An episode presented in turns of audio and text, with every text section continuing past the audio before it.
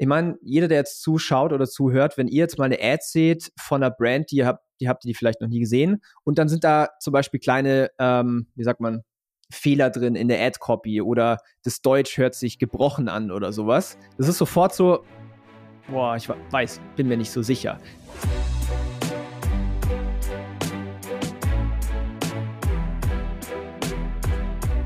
Falls du das allererste Mal reinhörst, Herzlich willkommen bei der Social E-Commerce Show. Dich erwarten in jeder einzelnen Folge wichtige Social E-Commerce Strategien, um mehr Produkte in deinem Online-Shop zu verkaufen. Falls du erneut dabei bist, willkommen zurück. Schön, dass du da bist. Bitte vergiss nicht, die Social E-Commerce Show auf der jeweiligen Podcast-Plattform zu bewerten. Sag uns, was du über die Show denkst. Du hilfst uns damit, noch mehr Online-Shops zu erreichen und noch mehr Online-Shops zu helfen.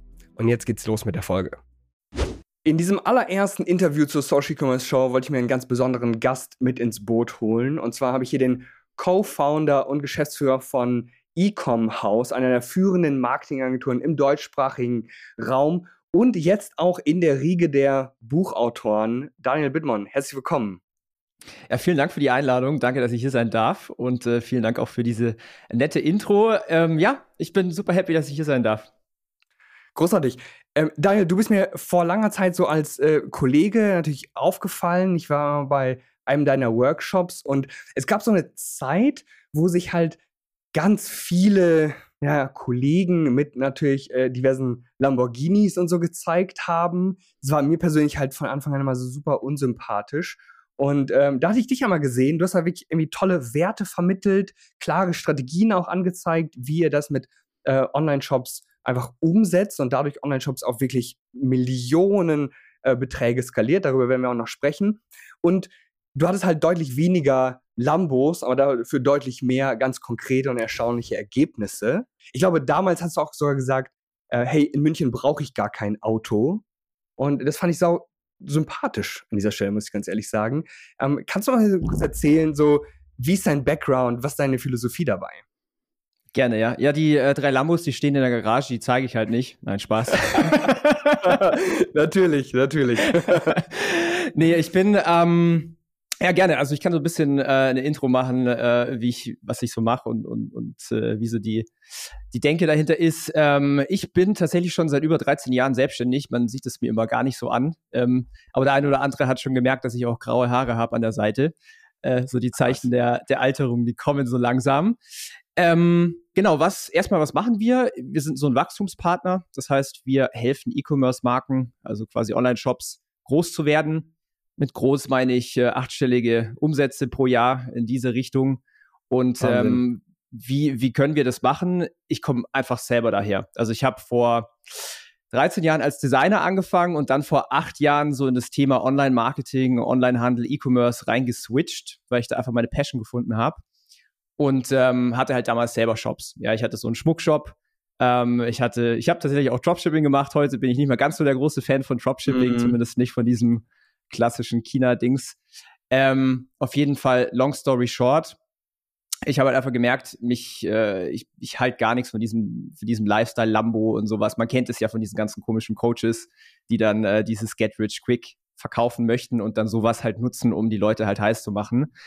Ja. Ähm, ich glaube an ja, Ethik oder halt auch ein bisschen Karma und äh, ich finde halt einfach, dass man äh, einfach einen guten Job machen sollte und äh, auch humble sein sollte. Ja, ähm, du hast vorhin schon gesagt, Millionenbeträge und ja, sowas generieren wir für unsere Kunden, aber trotzdem halte ich nichts davon, dass man dann irgendwie rausgeht und sagt, ja, ich bin jetzt der, der Tollste auf der ganzen Welt und äh, das vermittel ich natürlich auch dann in unserem Marketing. So ist auch mein Team gestrickt, ja, wir haben äh, mhm. auch Kernwerte, für die wir leben, zum Beispiel so Sachen wie Ehrlichkeit oder ähm, Zusammenarbeit und ja, äh, ich hoffe, das war so ein bisschen eine Einleitung. Ja, ich finde, das ehrt dich. Also am Ende des Tages kommt es natürlich nochmal auf viel, viel mehr an als nur das. Natürlich, wenn man gerade irgendwie ganz am Anfang steht, dann muss man irgendwie gewisse Umsätze erreichen, um irgendwie wachsen zu können, um auch irgendwie einen positiven Impact zu haben. Aber einem gewissen Level, ich, ich hatte das selber mal bei einem Kunden erlebt, er hatte da mal so die Millionenmarke geknackt und das dann so Jahr für Jahr. Und als er dann so fünf, sechs Millionen Umsatz gesamt eingesammelt hatte, ist er plötzlich in so ein Loch gefallen. Ich meine so, Alex, ja, ich weiß gar nicht, ob ich da jetzt noch Bock drauf habe. Ähm, oder ob ich jetzt einfach sage, ja, ich arbeite jetzt einfach gar nicht mehr und bin dann irgendwie Mitte 30, Frührentner. Da dachte ich so, ah, okay, dem hat es jetzt irgendwie so an noch mehr gefehlt als einfach nur mhm. dem, dem Umsatz. Ja. Und ich muss auch ganz ehrlich für alle mich einmal ganz kurz entschuldigen. Ich würde natürlich sehr, sehr gerne ja auch dein Buch zeigen. Also man sieht es bei dir im Hintergrund. Es ist überhaupt nicht eure Schuld aus irgendeinem Grund. Genau. Also im Grund hat äh, die Post das an dieser Stelle hier irgendwie nicht zugestellt. Sie will nicht, dass ich das in die Be Hände bekomme. Sie will nicht, dass ich eben die Geheimnisse von und achtstelligen Brands äh, enthülle. Ja, schade, schade. Ich hätte es sehr gerne.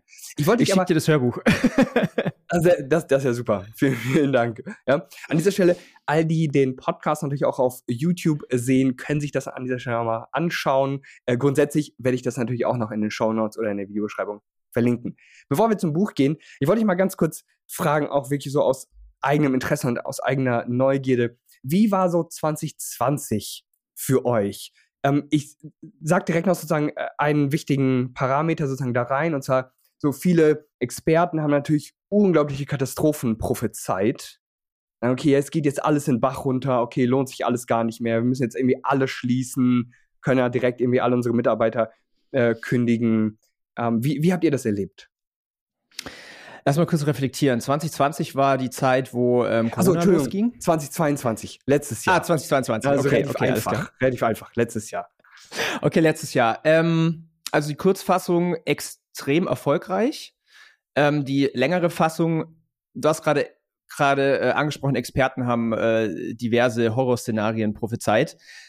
Eins habe ich gelernt im Marketing und allgemein in dieser äh, E-Commerce und Marketing-Bubble oder halt einfach online man ja. darf nicht immer alles glauben, was die Leute sagen. Und ja, vor allen Dingen, ähm, wenn solche Messages halt natürlich auch von, von Marketern kommen. Ich meine, du kennst es wahrscheinlich genauso gut wie ich. Man verkauft ganz, äh, ganz gerne und sehr stark über Schmerz, über Probleme in der Marketingbotschaft. Und wenn ja. ich natürlich solche Probleme ähm, anspreche, beziehungsweise vielleicht sogar auch erst, äh, äh, äh, wie sagt man, pflanze im Kopfe von, von Leuten, ähm, dann kann ich natürlich meine Sachen verkaufen. Ähm, bei uns war es extrem erfolgreich, für unsere Kunden, aber natürlich auch für, äh, für unser Geschäft, ähm, weil wir haben unser Agenturgeschäft auch so aufgebaut, dass wir mit unseren Kunden mitwachsen. Ja, wir haben oft so Adspend-Shares oder Umsatzbeteiligungen. Mhm. Und ähm, ja, ich kann nur sagen, es war extrem gut. Ich würde nicht sagen, dass es einfach war. Das will ich damit nicht sagen. Ähm, aber ich habe gemerkt, wenn man, ähm, wenn man die Dinge gut tut, und das sind vor allen Dingen auch die Basics, so, also Marketingverständnis oder zu verstehen, wie man verkauft, wie man überzeugt, wie man gute Ads macht, dann hat das ähm, sehr, sehr gut funktioniert und dementsprechend, ähm, ich war nicht überrascht, aber ähm, es hat mich sehr positiv gestimmt. Mhm.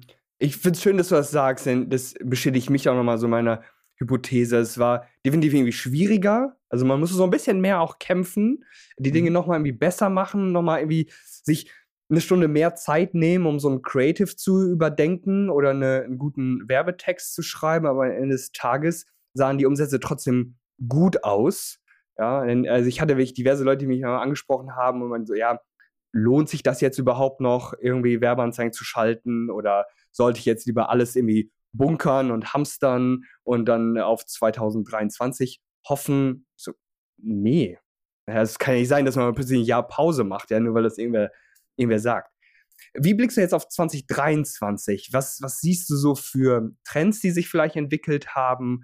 Oder wo würdest du sagen, okay, da legt ihr in-house auch, also falls du das natürlich irgendwie verraten möchtest, irgendwie. Schwerpunkte drauf, um jetzt 2023 irgendwie ähm, Erfolge zu wiederholen oder euch natürlich selber nochmal zu schlagen? Ja, sehr, sehr gute Frage. Ich glaube allgemein, ähm, es wird nicht einfacher. Das heißt, der Anspruch, der bleibt bestehen und wird vielleicht noch anspruchsvoller. Ich glaube auch, dass viele, vor allen Dingen, ich bleibe mal in dem Sektor E-Commerce, ich glaube, dass mal viele Online-Shops ähm, kleinere aufgeben werden. Ist mal meine Hypothese, ähm, weil sie es als für zu schwierig erachten. Ähm, ich habe halt auch gemerkt, vor allen Dingen auch letztes Jahr, und das zieht sich dann auf nächstes Jahr und auch für die Zukunft, ähm, die Brands, die extrem erfolgreich waren, da stimmten gewisse Parameter. Also so Dinge wie Marge, so Dinge wie äh, Massenmarkttauglichkeit, so Dinge wie Price Point, äh, solche Sachen. Das heißt, mhm. für nächstes Jahr glaube, oder wir, wir sind ja schon 2023, glaube ich, dass ähm, die Brands, die solche Parameter nicht richtig haben, zum Beispiel eine schlechte Marge haben, dass die richtig kämpfen werden. Also mit schlechter Marge meine ich zum Beispiel, wenn du jetzt ein Produkt auf äh, irgendwie für 50 Euro verkaufst und du machst irgendwie Facebook-Werbung und dich kostet das Produkt irgendwie 25 Euro oder 30 Euro, da wird es schon mhm. tricky. Und vor allen Dingen, wenn es ein Produkt ist, was jetzt keine Wiederkaufrate äh, irgendwie hat, zum Beispiel, weiß ich nicht, ein Schuh oder sowas. Ja. Ich glaube, das ist tatsächlich ziemlich tricky. Das heißt, für nächstes Jahr oder für dieses Jahr und für nächstes Jahr ähm, geht es dahin, dass die Brands, die die richtigen Grundvoraussetzungen haben, absolut gewinnen werden. Ähm, und die, die es halt nicht haben, die werden ein bisschen strugglen. Für uns in der Agentur äh, und, für, und für uns allgemein, wir haben gesagt, dieses Jahr wollen wir unseren Skill noch weiter schärfen. Das heißt, noch bessere Ads machen. Wir werden sehr viel ähm, machen, auch mit, mit Emotionen. Ähm, Vielleicht hast du es ja auch mitbekommen, so eine ganze LinkedIn-Bubble. Äh, UGC ist so langsam am Aussterben. Das habe ich letztes Jahr schon prophezeit. Ähm, und mhm, ich glaube, dieses mhm. Jahr wird es nochmal viel stärker werden, dass halt die ganzen E-Commerce-Marken merken, hey, irgendwie dieses Thema User-Generated Content, es, es wird nicht komplett aussterben, aber es ist einfach anspruchsvoller, weil der Konsument natürlich auch verstanden hat, okay, da ist schon die dritte Person, die wieder irgendwas in die Kamera hält, das ist wieder eine Ad und dann herrscht mhm. ja dieses typisches, äh, dieses typische Banner, Banner-Blindness. Das heißt, wir fokussieren uns dieses Jahr Ads zu machen, die anders sind. Die, wir werden auch ähm, in, das, in die Richtung gehen Production, also wirklich mit, mit Kamerateam und wirklich auch aufwendig. Also wir drehen zum Beispiel gerade eine Ad für mein Video, äh, für mein Buch, eine Video-Ad, die kostet wahrscheinlich dann in der Produktion 5.000, 6.000 Euro, mhm, ähm, mhm. aber ist quasi einzigartig, ist entertaining, ist auch witzig und das, darauf fokussieren wir uns dieses Jahr in der Agentur, dass wir einfach andere Ads machen als der Massenmarkt gerade. Weil so unterscheidet man sich und so gewinnt man am Ende des Tages auch. Ähm, da, da, hast du so, so ja. viele echt erstaunliche Punkte angesprochen. Gerade äh, diese Marge betrifft manchmal auch häufiger so kleinere Online-Shops, die vielleicht jetzt irgendwie gar nicht so viel, ähm, ja auch einfach Ahnung oder Verständnis davon haben. Oder siehst du das auch, auch noch bei, sagen wir, etablierten und größeren Online-Shops, so dass du, dass du sagst, hey, das, das ist ein Grund, warum ihr jetzt nicht mehr weiter wächst, denn hey, eure, eure Marge ist einfach äh, zu gering. Ihr habt es bis hierhin geschafft, aber weiter wird es richtig schwierig. Ähm, ich gucke jetzt mal äh, in unsere Brands rein. Die meisten, die hochskaliert sind, haben eine vernünftige Marge. Mit mhm. vernünftiger Marge meine ich äh, Cost of Goods Sold mindestens mal unter 30 Prozent vom VK besser sind 25 und wo es richtig viel Spaß macht, ist unter 20 Prozent. Das mhm. sind dann mhm, halt eben mhm. Produkte im Schmuckbereich, im Beauty-Bereich, im Nahrungsergänzungsmittelbereich. Und es ist halt auch super klar, weil du hast halt dann so viel Marge, dass du so viel mehr Geld in Werbung investieren kannst als deine Konkurrenz und dann gewinnst du halt einfach in, in, auf Social Media. Wenn du dir nur 3,50 Euro für Neukunden leisten kannst, dann wirst du halt hart strugglen. Und ja, ähm, ja genau. Das, bei den größeren Brands sehe ich das Thema Marge gar nicht mehr so groß als Problem. Es gibt Fashion-Marken, die haben jetzt auch nicht, ja, wobei kann man auch nicht pauschalisieren. Also ich würde mal fast sagen, die meisten Brands, die, die, mit denen wir zusammenarbeiten, die schon größer sind, die haben das Thema Marge gefixt. Ähm, aber ein Punkt, die, den viele Brands übersehen oder noch nicht verstanden haben, so ab 1, 2, 3 Millionen Jahresumsatz, die dann hoch wollen, ist, die haben dann schon so Meta ausgeschöpft, die haben dann Google ausgeschöpft und dann wie so ein Umsatzplateau. Und da mhm. gucke ich halt oft rein und merke, ähm, ja, logisch, weil zum einen ähm, schon so viel ausgegeben wurde auf Social Media, dass halt, ich sag mal, diese ganzen Low-Hanging Fruits an Neukunden aufgekauft worden sind und jetzt halt einfach der Kost pro Neukunde steigt. Ähm, und da muss man halt dann eben strategisch äh, quasi auch neue Wege gehen, wie zum Beispiel zusätzlich ähm, Influencer-Marketing zu machen oder äh, zusätzlich PR zu machen, dass auch das Vertrauen in die, in die Marke gestärkt wird. Weil das vergessen wir so täglich. Also ich vergesse es tatsächlich auch immer äh, ganz oft in meinem Ad-Account, mhm. dass wir Millionen von Menschen täglich erreichen und nur so ganz, ganz kleiner Prozentsatz an, äh, an dieser Zielgruppe ja Kunde wird. Ähm, aber da noch so viel Luft ist, aber die einfach noch nicht bereit sind. Die sind einfach noch nicht, die haben noch nicht das Vertrauen in die Marke. Und das muss man halt gegebenenfalls auch abseits von Meta zusätzlich aufbauen. Also ich gebe dir noch ja. so ein Beispiel, was wir auch immer gucken, ist, wie ist eigentlich so die Customer Journey? Also wenn ich jetzt von dir eine Ad sehe und jetzt klicke ich mal beispielsweise auf dein Instagram-Profil oder ich suche mal ähm, den Brandnamen auf Google, was finde ich da? Und da habe ich zum Beispiel ein konkretes Beispiel. Ähm, das ist eine Brand, die äh, gestern bei uns gestartet hat, eine Fashion-Brand. Wenn man einfach mal im Google den Brandnamen sucht, dann sieht man auch die meisten Leute suchen nach Brandname, Leerzeichen, Erfahrungen oder Bewertungen. Ja, wenn man mhm. das sucht, mhm. dann findet man zwei Seiten, einmal Trustpilot mit 2,8 Sterne Bewertung und mhm. einmal ähm, die Facebook-Seite mit, ich glaube, was war das, 2,1 Sterne Bewertung. Das ist die Customer Journey. Und wenn, mhm. wenn man viel Ads schaltet, Leute fangen an, auf Google zu suchen und wenn die das finden, werden die nicht kaufen. Das heißt, man muss dieses ganze Thema Skalierung auch so betrachten, dass man sieht, okay, was sind eigentlich so Bruchstellen, wo die Leute ab, quasi abbrechen oder abhauen, weil das äh, nicht genug Vertrauen aufbaut oder halt eben auch abschreckt. Ja. Und das vergessen auch viele, dass man abseits von Meta aufbaut, um Meta dann weiter skalieren zu können. Ich hoffe, das macht Sinn. Das ist, das ist ein so äh, golden glänzender Nugget, den du, den du hier mal eben sozusagen aus dem Ärmel geschüttelt hast. Ja, vielen Dank dafür. Ich glaube, viele machen sich an dieser Stelle halt gar keine Gedanken um diesen großen äh, Raum. Die sehen einfach nur, hey, meine Ads funktionieren nicht. Und dann kommen die schnell sozusagen auf die Idee, hey, Meta-Ads funktionieren nicht oder Influencer funktionieren nicht oder Google-Ads funktionieren nicht. Obwohl man mittlerweile natürlich viel, viel stärker so das große, große Ganze ähm, anschauen muss. Gleiches gilt zum Beispiel dafür, wenn, gebe ich häufig so als Beispiel, wenn wir über also Social Media Marketing sprechen, rein organisch jetzt, ja, sind wir jetzt nicht die, nicht die Experten für, aber da sollte ja trotzdem irgendwie Leben herrschen. Da muss ja irgendwas sein, ja. Und ja. wenn dann äh, viele einfach nur ihre Produkte posten, sagen mit so freigestellt, ja, mit einem weißen Hintergrund, dann gehst du auf das Profil drauf und dann siehst du nur die ganzen Produkte mit auch keinem vernünftigen Text oder so dazu und denkst ja auch direkt, ja, hä, die, die Ad war jetzt irgendwie so wunderschön, ja, hat mich total gecatcht und das ist hier irgendwie das wird hier so ein bisschen verramscht. Ja, das war super, super ähm, mhm. schade an dieser Stelle. Kommen wir mal äh, einen Schritt zu deinem Buch. Ähm, was war eigentlich so die, die Idee dahinter? Kannst du vielleicht in so einigen Sätzen zusammenfassen, was so das, das Kernstück ist, was du damit vermitteln wolltest? Ja, also erstmal, wie kamst du zu dem Buch? Das war eigentlich schon immer so ein Traum von mir, mal ein Buch zu schreiben. Ähm, also ich habe so in der Zeit, wo ich so diese Transition gemacht habe vom Selbstständigen zum Unternehmer, das war jetzt so vor acht, neun Jahren, quasi vom Designer zum äh, zum Marketer. Mhm. Ähm, da habe ich extrem viele Bücher gelesen. Äh, alles mögliche über Persönlichkeitsentwicklung, über Marketing, über Verkaufen, über Investieren und so weiter. Und ich habe halt immer gesagt, so für mich, boah, das wäre so cool, mal selber ein Buch zu schreiben. Und ich hatte immer so diese romantische Idee, ich schließe mich dann für ein halbes Jahr ein, äh, irgendwo auf Island oder so in so einer Holzhütte ohne ja. Internet und schreibe einfach so ein Buch runter. Ganz so habe ich es dann auch nicht gemacht. Aber ich habe dann ähm, 2021 im Mai war das, glaube ich, angefangen mit der Idee, komm, jetzt, jetzt gehe ich das Thema an, ein Buch zu schreiben. Und ähm, mhm. es hat knapp zwei Jahre gedauert, äh, bis es dann rauskam. Und die Idee war einfach, dieses ganze Wissen, was ich jetzt angesammelt habe über die Jahre, also zum einen durch meine eigenen Shops, durch die Agentur, ich gebe auch Coachings, durch meinen Podcast und alles, ähm, dass ich das halt den Leuten zur Verfügung stelle. Das heißt, zwei Punkte. Der eine Punkt war, ich wollte mir selber halt diesen, diesen Traum äh, verwirklichen. Das war auf meiner Bucketlist. Und auf der anderen Seite wusste ich halt einfach aus meinem Podcast, ähm, dass, den, dass dieser Mehrwert, äh, du hast vorhin, ich muss noch mal kurz ausholen, du hast vorhin was ganz Spannendes gesagt äh, zu deinem, ich glaube, Freund war das, der dann genug Geld verdient hat und dann kein Ziel mehr hatte. Mhm. Ich hatte das 2018.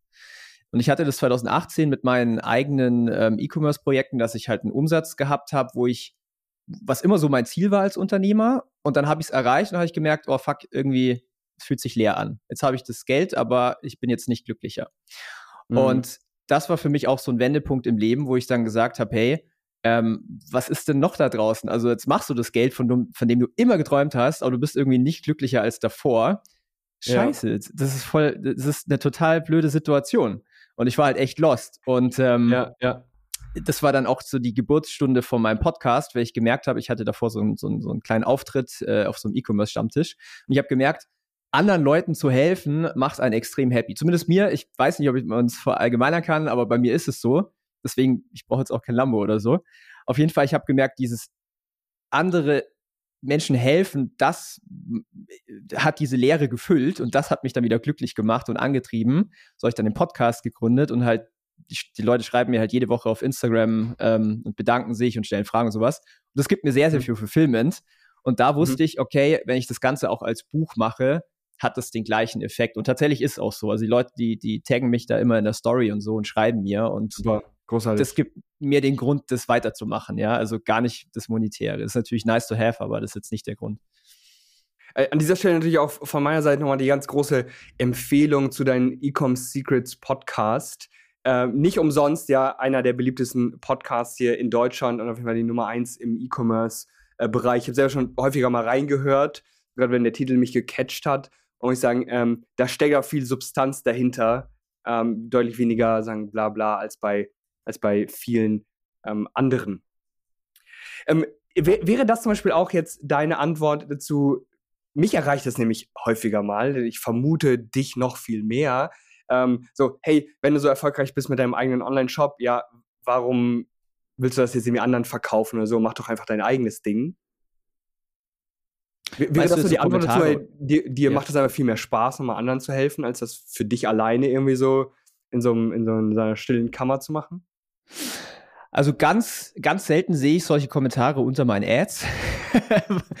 ähm, also keine Ahnung. Ich habe, äh, ich meine, wenn man sichtbar wird, ich weiß nicht, ob du für dich, ich glaube, du schaltest für dich auch Ads. Ähm, wenn man so das erste Mal sichtbar wird, dann wird man auf einmal mit der ganzen Welt konfrontiert und auch mit Menschen, die halt ja komplett anders denken und nicht in deiner Bubble sind.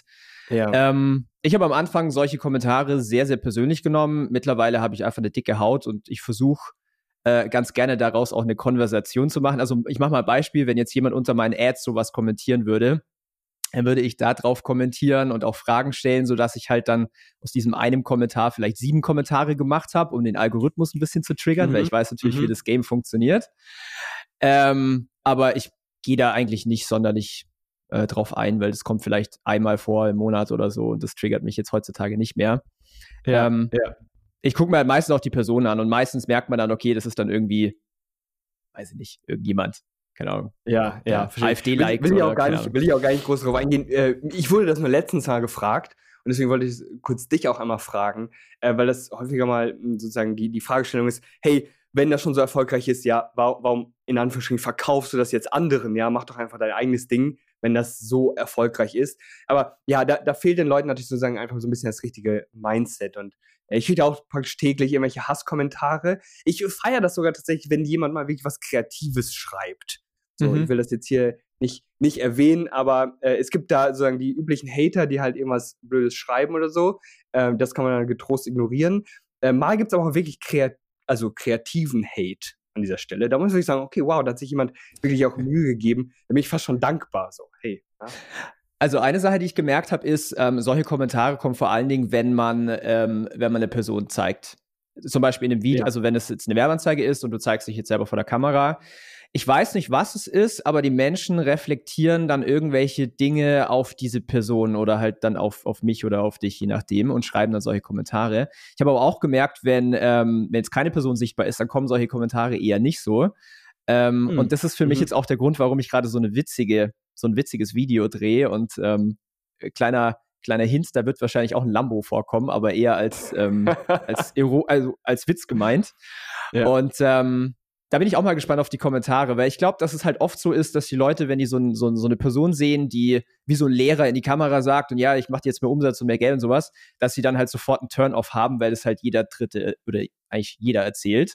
So, mm, und ich mhm. glaube, wenn man dann wieder eine andere Message hat, die kreativer ist, dann denke ich mal, dass weniger solche Kommentare kommen. Darf ich kurz stören? Wusstest du eigentlich, dass es zu jeder einzelnen Folge der Social E-Commerce Show auch ein YouTube-Video gibt? Ich habe es dir in den Show Notes einmal verlinkt. Das ist eine wunderbare Möglichkeit, denn häufig will ich mal auch irgendwas zeigen, ein Schaubild, ein Screenshot oder ich teile meinen Bildschirm und wir gucken uns irgendeinen Shop oder verschiedenste Werbekampagnen wirklich nochmal eins zu eins zusammen an und ich kommentiere alles für dich, was ich so sehe. Es hilft, das Ganze nochmal ganz anders im Kopf zu verarbeiten. Und vielleicht macht es dann auch wirklich mal Klick und du verstehst die Strategie, kannst sie umsetzen und damit mehr Umsatz erzielen. Also vergiss nicht, auch auf YouTube mal vorbeizuschauen. Und jetzt geht's weiter mit der Folge. Äh, zurück zu, zu Online-Shops. Wenn ihr so einen Online-Shop onboardet, ja, du hast gerade eben gesagt, da kam jetzt ein neuer Fashion-Shop ähm, dazu. Ich habe da zwei, zwei Fragen zu. Und zwar einerseits, wie sieht eigentlich so der, der ganze Prozess aus, wie ihr so Online-Shops aufnehmt, um die natürlich in eure Prozesse zu integrieren und dann sozusagen eure, äh, ja, eure Magie spielen zu lassen.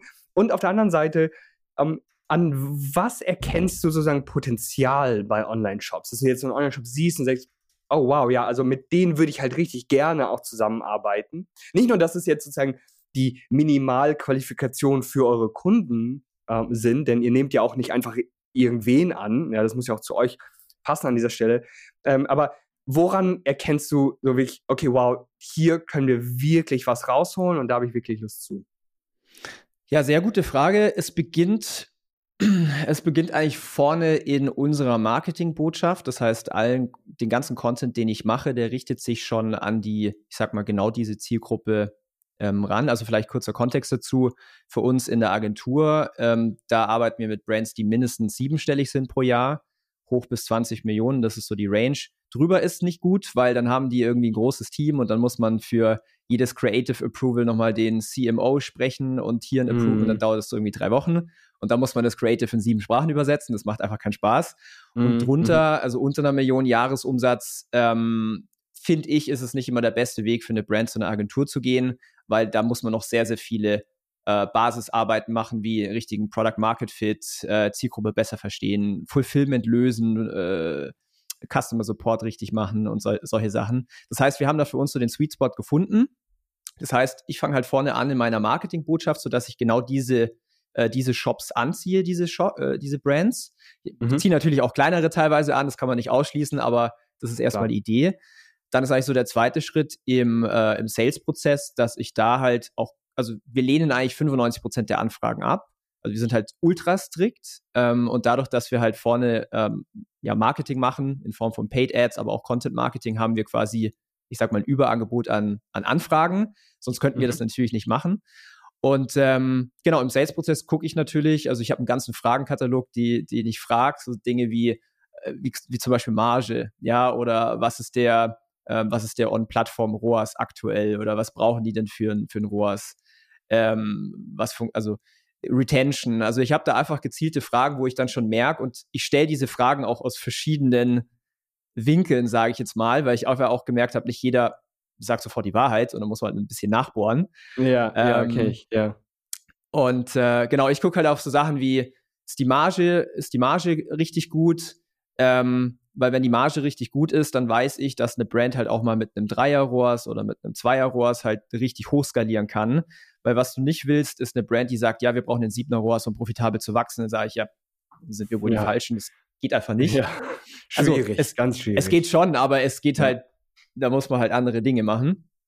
Ähm, dann schaue ich halt, okay, was ist es eigentlich für ein Produkt, weil zu nischig möchte ich es auch nicht haben. Also im Bestfall ist es halt ein richtig großer Markt, ähm, zum mhm. Beispiel Beauty. Wir haben eine Marke, ähm, die kennst du vielleicht, die heißt Do Nails.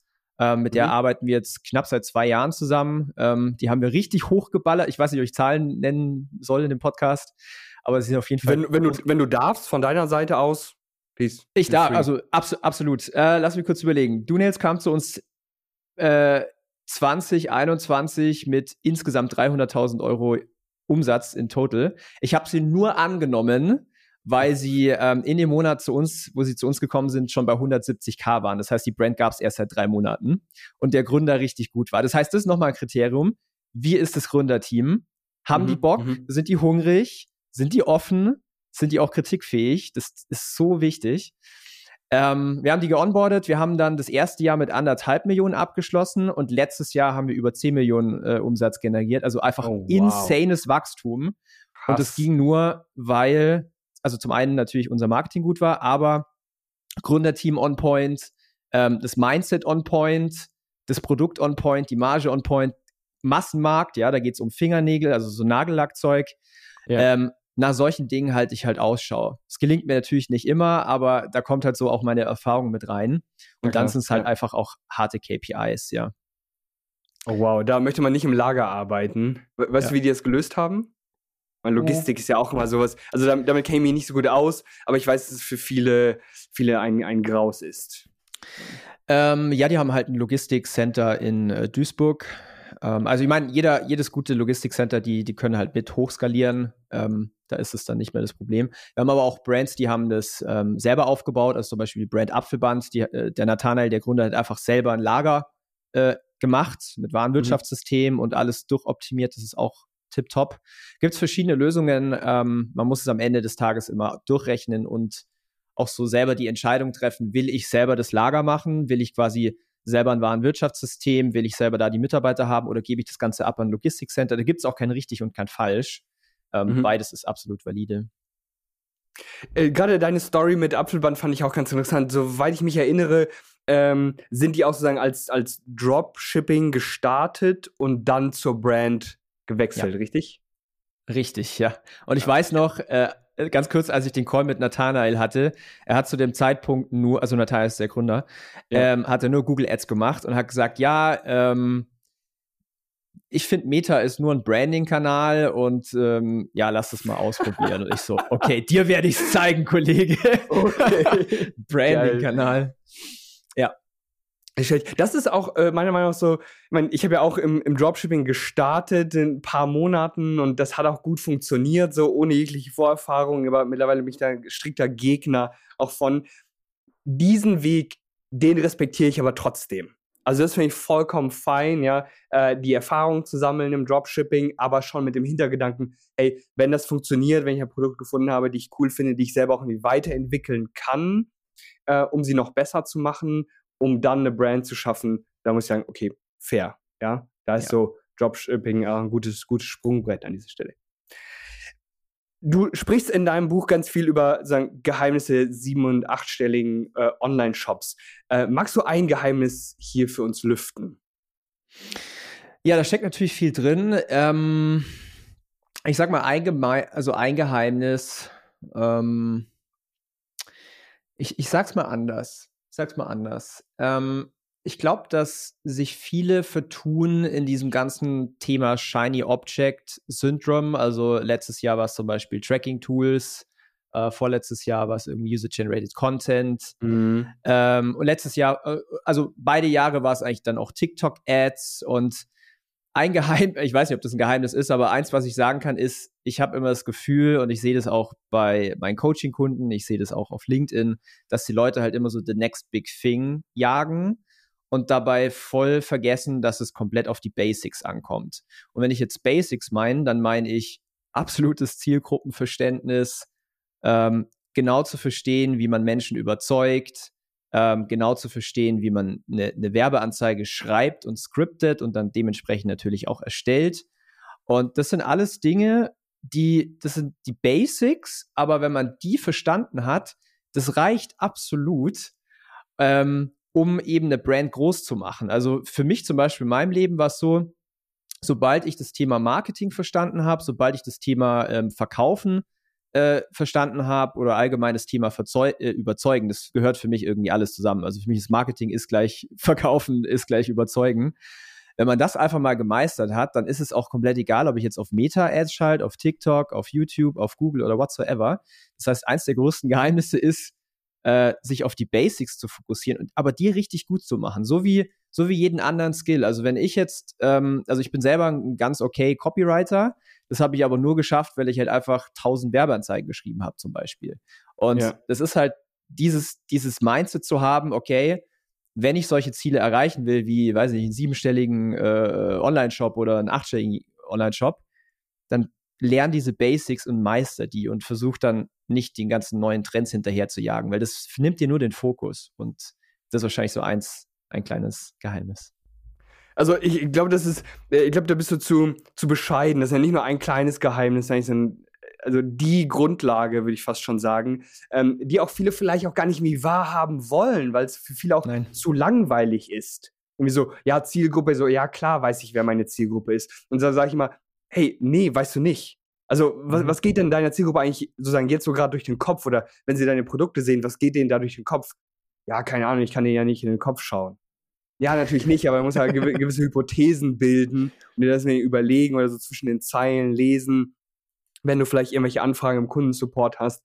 Allein mit diesen Basics, äh, ich glaube, ganz viele haben einfach keine Lust, sich damit zu beschäftigen und wollen dann lieber, äh, boah, ich weiß, wenn ich jetzt irgendwie TikTok-Ads schalte, dann äh, eskaliert mein Shop und da muss ich nochmal sagen, das ist immer so ein bisschen eher wie so ein, wie so ein Brennstoff.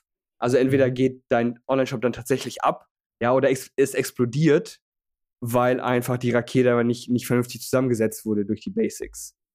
Ja, man, da sprichst du, ja, du sprichst mir aus dem Herzen, weil ich mich damit tatsächlich auch täglich, täglich mhm. herumschlage. weißt du, gerade bei der Social E-Commerce Show ähm, hören halt auch viele kleinere Online-Shops zu und ähm, so häufig ganz große Zahlen schüchtern die auch mal ein. Da habe ich so mhm. die Erfahrung gemacht. Ja, die können sich das häufig gar nicht vorstellen. Ja? Wie eine Million Euro Jahresumsatz oder eine Million Umsatz pro Monat, das finde ich schon absolut unvorstellbar. Ähm, kannst du vielleicht so ein bisschen auch darüber sprechen, wer sind auch diese Leute, also diese Gründer und Gründerinnen einerseits, mit denen du zusammenarbeitest, die das erreichen? Was sind das so für Typen? Mhm. Ja, also der, der, erste Teil meiner Frage. Machen wir das erst. Okay, ja, auch, auch eine sehr, sehr gute Frage. Ähm, also erstmal sind eigentlich hauptsächlich, also ich sage es mal in Anführungszeichen, ganz normale Leute, ja. Ähm, der Gründer von äh, Dunails, der ist zum Beispiel Mitte 20, ja, sein, sein erstes E-Commerce-Business. Ähm, wow. für, für, den muss das richtig leicht vorkommen, oder? So, oh wow, ja, erste Mal. Ja, ja, absolut, ja. Ähm, ich glaube, es fängt, es fängt im Kopf an. Ähm, wie wie komme ich da drauf? Weil ich habe ja neben meiner Agentur habe ich ein Coaching auch, wo wir das kleineren Online-Shops beibringen. Und ich habe gemerkt, die, die super erfolgreich werden, der, oft ist der einzige Unterschied, dass es im Kopf äh, beginnt, also das Mindset. So das Mindset zu haben, okay, ich mache das halt so lange, bis es funktioniert. Oder ähm, auch mal groß zu denken, sich auch einfach mal vorzustellen, wie ist es, wenn man eine Million im Monat umsetzt. Die meisten können sich das ja gar nicht vorstellen. Ähm, das heißt, dieses, erstmal dieses, dieses starke Mindset zu entwickeln, das ist mitunter einer der größten Hebel. Ich sag dir mal, wie ich das bei mir entwickelt habe, weil ich bin jetzt auch schon seit ein paar Jahren in dem Game. Und ich habe schon öfters mal auf, äh, überlegt, vor allen Dingen an den Anfängen einfach aufzugeben. Bei mir war es so, ich habe das Mindset vor allen Dingen gelernt durch äh, Fitnessstudio. Mhm. Ähm, und die Analogie dazu ist, im, im Fitnessstudio, wenn du trainierst, dein Kopf, der sagt dir sehr, sehr oft an einem gewissen Punkt, ja, jetzt reicht's mit der Wiederholungszahl, du bist fertig, das passt. Und dann aber weiter zu pushen und mhm. dann aber auch zu merken, oh krass, das ging eigentlich total, es war eigentlich gar nicht so schwer. Ähm, und dann hat man aber auch die Resultate dann danach das, das macht den Unterschied. Und wenn man jetzt mal auf das Thema, ich versetze mich jetzt mal in die Lage von einem, von einem jungen Online-Shop-Unternehmer oder Unternehmerin, die jetzt gerade anfängt mit Meta-Ads, wahrscheinlich funktionieren die ersten 10 Ads nicht oder die ersten 50 oder die ersten 100. Kann ja auch sein.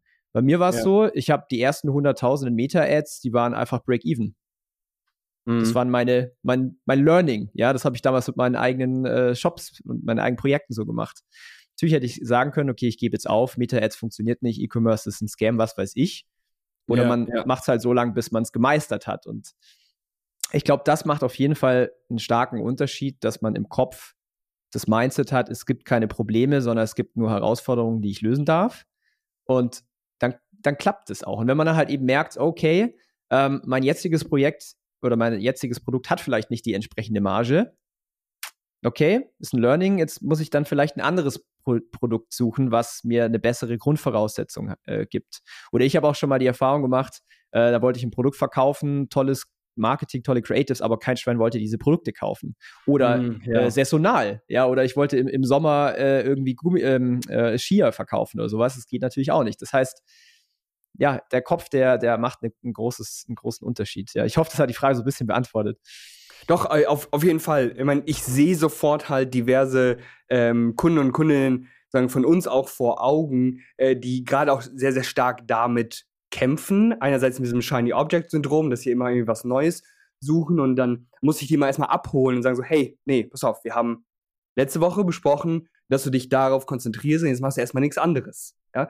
Und dann so ein bisschen, ähm, das könnte man, was du jetzt gesagt hast, unter dieser Überschrift eben vielleicht zum Beispiel Trust the Process einmal, mhm. äh, einmal ja. ähm, sagen, drunter setzen, dass man sagt, okay, ich, ich verfolge jetzt diesen Weg, auch wenn es mal immer steinig ist, ich gehe halt trotzdem weiter. Solange ich jetzt keine blöden Fehler mache und irgendwie komplett untergehe und irgendwie mein Haus äh, auf meinen Online-Shop verwette, ja, kann erstmal so nichts Schlimmes bei passieren. So, alles gut an dieser Stelle. Kannst du das sonst, ähm, vielleicht aufgrund deiner Erfahrung, ich meine, du bist schon seit Jahren dabei, ähm, ihr betreut kleinere Online-Shops, aber auch eben sozusagen größere, riesige Online-Shops. Kannst du so ein bisschen herunterbrechen, vielleicht als, äh, als, als Schaubild, sodass sich das Leute vielleicht so ein bisschen bildlich vorstellen können? Ähm, was ist notwendig, um jetzt zum Beispiel von null auf diese ersten magischen 10.000 im Monat zu kommen? Das ist für viele so, oh wow, jetzt habe ich es an dieser Stelle schon geschafft. Ja, dann können die es vielleicht schon mal in Vollzeit machen, je nach Marge. Äh, dann vielleicht so der wirklich ganz große Sprung auf die ersten 100.000 und dann nochmal ganz großer Sprung auf eine Million im Jahr. Ich weiß, das ist super pauschal, so, da gibt es sicherlich keine irgendwie super klare Antwort, aber einfach aufgrund deiner Erfahrung, was sind da so die wichtigen äh, Meilensteine so für, für jeden einzelnen Abschnitt? Ja, sehr, sehr gute Frage. Und ähm, ich versuche es jetzt mal aus dem Kopf runterzubrechen, weil es sind natürlich viele bewegliche Teile. Ja. Also, um auf die ersten 10.000 Euro äh, Monatsumsatz äh, zu kommen, also quasi über 120.000 im Jahr, da sollte der Fokus drauf liegen, wirklich ganz, also ich meine es wirklich ernst, wirklich rauszufinden, wer ist die Zielgruppe, was hat die für Probleme, diese Probleme auch zu validieren. Ich mache das zum Beispiel einfach im persönlichen Gespräch mit der Zielgruppe.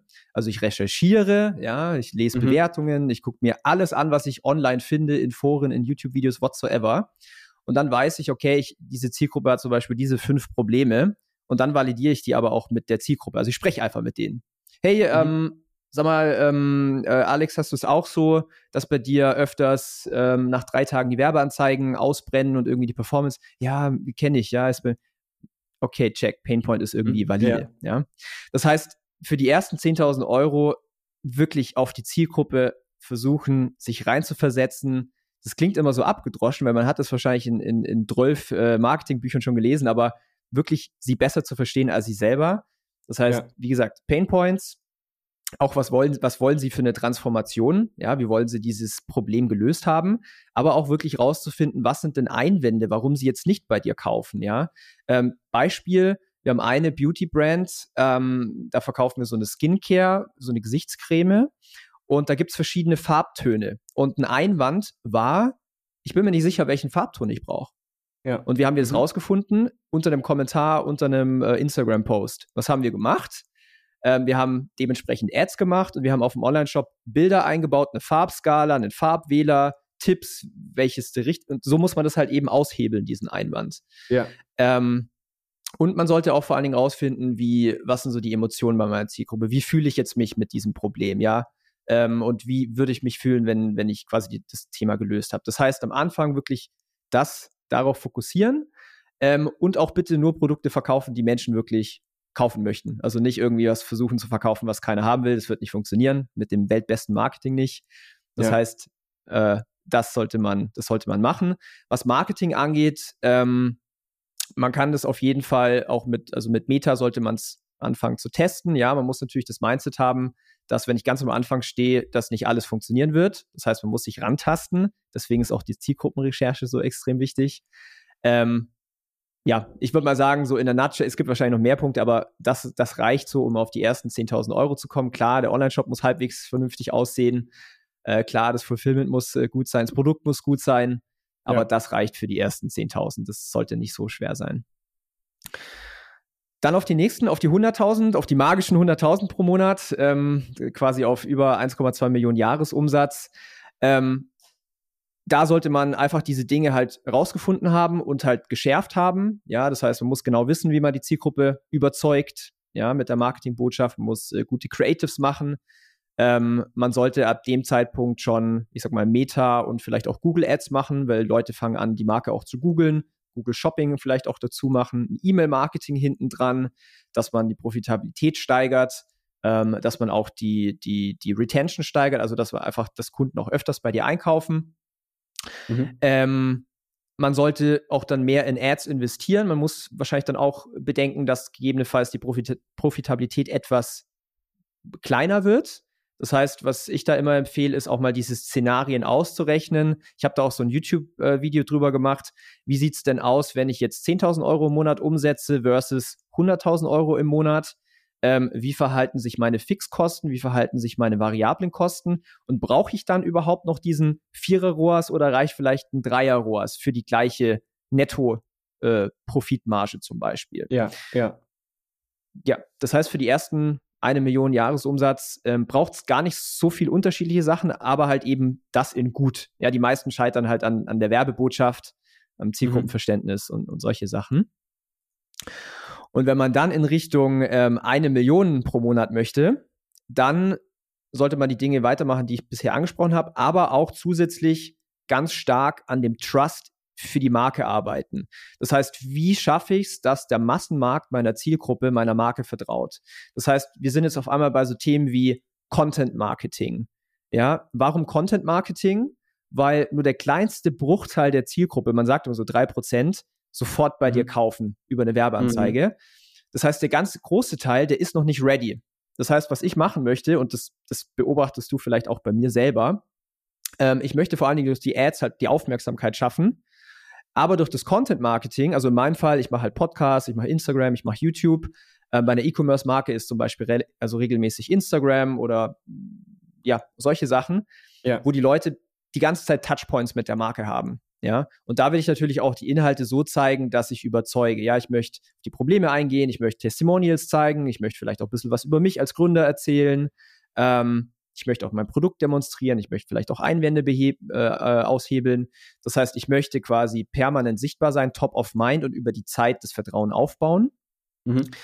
Ähm, und dann auch Multi-Channel arbeiten. Das heißt, ab diesem, also von, von 100k auf eine Million pro Monat, da sollte man Meta-Ads machen, da sollte man Google-Ads machen, da sollte man E-Mail-Marketing machen, da sollte man äh, diese Customer Journey richtig geil haben. Das heißt, wenn ich jetzt die Marke suche, die meisten suchen eh immer nach Bewertungen, dann muss da einfach Trustpilot sein mit hunderten 4,9 Sterne Bewertungen. Da muss ich drei YouTube-Videos finden von Influencern oder halt quasi unabhängigen Personen, die ein Unboxing machen und die dann die Erfahrung teilen. Also ich muss einfach diesen Trust aufbauen. PR ja. ist zum Beispiel auch sinnvoll so dass ich einfach viel mehr Leute überzeugen kann. Ähm, wenn das gegeben ist, da, was auch Sinn macht, neue Produkte launchen, ja, regelmäßig auch Sales-Aktionen machen. Ich sage immer so einmal im Quartal zum Beispiel. Ähm, aber vor allen Dingen auch immer wieder neue Produkte entwickeln, daran arbeiten, dass die Kunden immer öfters einkaufen. Also bei DoNails ist es zum Beispiel in das Produkt selber rein designt, dass Leute öfters kaufen müssen, weil die kaufen ein Set aus verschiedenen ja. Produkten und da ist so ein, so ein Puder drin, wo man sich das quasi auf den Nagellack macht und der Puder geht leer. Das heißt, ich muss das Produkt ja, okay, nachkaufen. Ja. Mhm. Und wenn ich jetzt eine neue Brand starten würde, das wäre das Erste, was ich halt versuchen würde, rein zu designen, ein Element, was die Leute dazu bringt, immer wieder bei mir einzukaufen. Weil wenn der Kunde einmal da ist und ich einen guten Job mache und der glücklich ist, dann kauft er auch immer weiter ein und dann wird es extrem easy. Das heißt, das sind eigentlich so die Punkte und dann natürlich das Mindset. Also wir machen bei DoNails machen wir aktuell so zwei bis zweieinhalb Millionen Euro Monatsumsatz. Das muss auch im Kopf anfangen, mal am Tag irgendwie 30k in Ads auszugeben. Ja. Das heißt, da kommt dann ja. auch wieder das Mindset-Thema ins Spiel. Ähm, aber so kommt man auf solche, auf solche Levels. Ich hoffe, das war nachvollziehbar. Doch, das war, also das war ein riesiger Fahrplan. Ich denke, da war auch unglaublich viel Wertvolles und vor allem ganz, ganz Richtiges ähm, auch dabei. Ich sehe das äh, sehr, sehr ähnlich, auch wenn wir jetzt selber nicht so viele ähm, achtstellige Brands äh, betreuen, ähm, aber mehrere sagen im siebenstelligen Bereich und da haben die sagen mit genau den gleichen Sachen zu kämpfen, beziehungsweise sind genau die gleichen Schritte gegangen, um dort auch, äh, um dann da hochzukommen. Das kann ich auf jeden Fall äh, sehr, sehr gut unterschreiben. Ähm, ganz zum Schluss, ich hatte dich angekündigt mit einer der führenden Marketingagenturen im deutschsprachigen Raum, aber ihr habt auch einige internationale Kunden, oder? Oder war das ja, früher mal so ein Einzelfall? Ne, ich würde sagen, wir haben äh, 90, 10, also 90 Prozent der Kunden sind so im Dachbereich, 10 Prozent sind international. Also wir haben Brands in äh, USA und in Australien. Ähm, aber primär ist es schon Dach. Das ist auch ein bisschen dem geschuldet, dass ich da halt bekannter bin.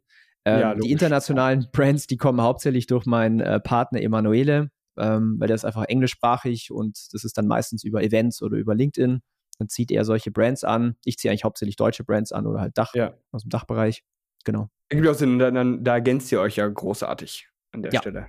Ja. Cool. Äh, Gibt es da äh, einfach nur aus, aus meiner reinen Neugierde, ähm, wir schalten natürlich auch hauptsächlich eher im deutschsprachigen Raum, haben aber auch äh, ein bisschen was sozusagen europaweit geschaltet und auch mal einmal in den USA. Ähm, ich kann jetzt aber wirklich nicht sagen, dass ihr irgendwie großartig viel Erfahrung äh, habe. Ähm, Gibt es da große Unterschiede, wenn wir uns jetzt zum Beispiel nur mal Meta-Ads anschauen, ob du jetzt im deutschsprachigen Raum Ads schaltest ähm, oder in den USA oder in irgendeinem x-beliebigen anderen Land, das, das du dir gerne aussuchen kannst? Wahrscheinlich die CPM-Preise. Aber ähm, nee, also äh, teilweise merkt man schon, wie unterschiedlich auch die Menschen sind. Also in den USA geht sehr viel mehr mit Emotionen. Die glauben Dinge auch viel leichter und sind auch viel leichter überzeugbar. Die Deutschen sind eher ein bisschen rationaler, brauchen Beweise. Also ich würde schon sagen, dass die Menschen schon unterschiedlich sind. Das heißt, man muss schon das Marketing dementsprechend anpassen. Mhm. Ähm, ansonsten die ganzen Basics sind natürlich die gleichen. Äh, ein Fehler, den ich oft sehe, was Brands machen, ist, wenn die zum Beispiel super erfolgreich sind in Deutschland und sagen, jetzt gehen wir international, fangen die irgendwie in Frankreich an oder UK oder so. Du fängst halt literally bei Null wieder an.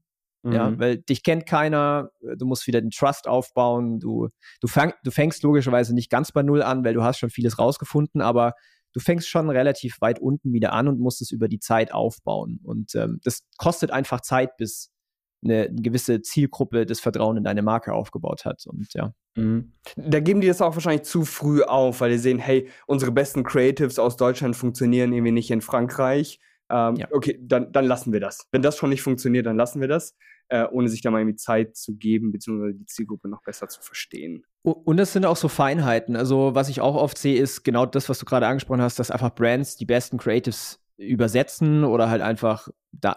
Es sind halt Feinheiten, ja. Also, ich meine, jeder, der jetzt zuschaut oder zuhört, wenn ihr jetzt mal eine Ad seht von einer Brand, die ihr habt, die habt ihr die vielleicht noch nie gesehen, und dann sind da zum Beispiel kleine, ähm, wie sagt man, Fehler drin in der Ad-Copy oder das Deutsch hört sich gebrochen an oder sowas. Mhm. Das ist mhm. sofort so, boah, ich weiß, bin mir nicht so sicher. Das heißt, mhm. wenn, wenn man jetzt von Deutschland nach Frankreich geht, dann muss auch alles perfekt in Native äh, Französisch sein, damit es halt bestmöglich funktioniert. Und sobald es halt irgendwie amateurhaft wirkt oder halt übersetzt mit Google Translate oder so, dann funktioniert das Ganze auch nicht, ja.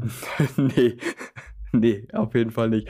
äh, ganz zum Schluss, aber noch ein kleiner Spaß. Ich spiele einfach äh, an dieser Stelle nochmal einen Hater und sage, ja, Daniel, Umsatz ist aber nicht gleich Gewinn, was würdest du dazu sagen? Stimmt. ja, wohl wahr. Hast du recht. Belassen wir es dabei, finde ich gut. Find ich gut. Ähm, dein Buch ist selbstverständlich in den Show Notes und auch in der Videobeschreibung verlinkt. Ich kann es allen ähm, nur wärmstens empfehlen, genauso den Podcast, wenn man dich sozusagen, wenn man dir noch häufiger zuhören möchte. Äh, Daniel, vielen, vielen Dank, dass du dabei warst. Mir hat dieses ähm, Gespräch unglaublich viel Spaß gemacht. Noch irgendwas, was ich irgendwie vergessen hatte, wie man mit dir am besten Kontakt aufnehmen kann oder irgendwas, was du gerne noch loswerden möchtest, ganz zum Schluss? Also vielen Dank, dass ich äh, hier sein durfte. Ähm, falls der Zuh oder die Zuhörer jetzt hier noch weitere Fragen haben, gerne auf Instagram mir schreiben. Da bin ich eigentlich so am aktivsten. Einfach Daniel Bittmann suchen. Es gab letzte Woche mal ein Fake-Profil, das hat jetzt aber Meta beseitigt. Das erste Mal. Ich glaube, wenn man ein Fake-Profil hat, dann hat man es geschafft im Leben. I don't know. Äh, ja, herzlichen Glückwunsch. ja, Wirklich, ja, super, habe wow. ich aber ja richtig, richtig gefreut, ja. Ähm, auf jeden Fall, nee, am besten auf Instagram connecten da bin ich sehr, sehr responsive. Da bin ich eigentlich jeden Tag drauf. Bin eigentlich ziemlich Instagram-addicted, muss ich sagen, leider. Ähm, nee, ansonsten vielen Dank, dass ich da sein darf, durfte. Und ähm, ja, das Buch gibt es auf ecombuch.de. Ansonsten, genau, vielen Dank.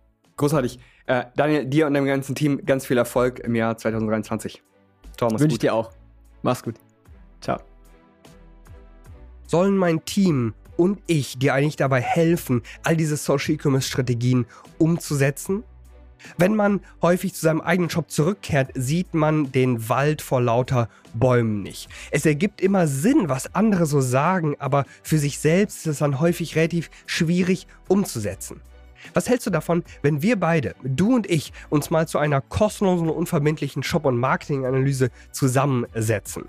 Melde dich dazu ganz einfach an. Der Link ist in den Show Notes. Beantworte uns wenige Fragen, damit wir auch überprüfen können, ob wir zu dir passen, ob wir dir überhaupt helfen können, ob du zu uns passt. Und wenn hier alles reibungslos läuft, dann laden wir dich zum persönlichen Gespräch ein. Das Ganze ist über Zoom, das Ganze ist persönlich mit mir. Wir lernen uns kennen und wir reden über dein deinen Online-Shop. Ich werde dir in diesem Gespräch, in dieser Analyse auch schon drei wichtige Baustellen in deinem Shop und in deinem Marketing zeigen und natürlich auch drei wichtige Tipps geben, wie du diese Baustellen lösen kannst, um diese Blockaden aus dem Weg zu räumen und endlich mehr Produkt zu verkaufen oder Umsatzziele zu erreichen. Wie gesagt, ist das Ganze kostenlos und unverbindlich. Der Link ist in den Show Notes. Und ich freue mich natürlich auch, wenn du bei der nächsten Folge der Social Commerce Show wieder dabei bist.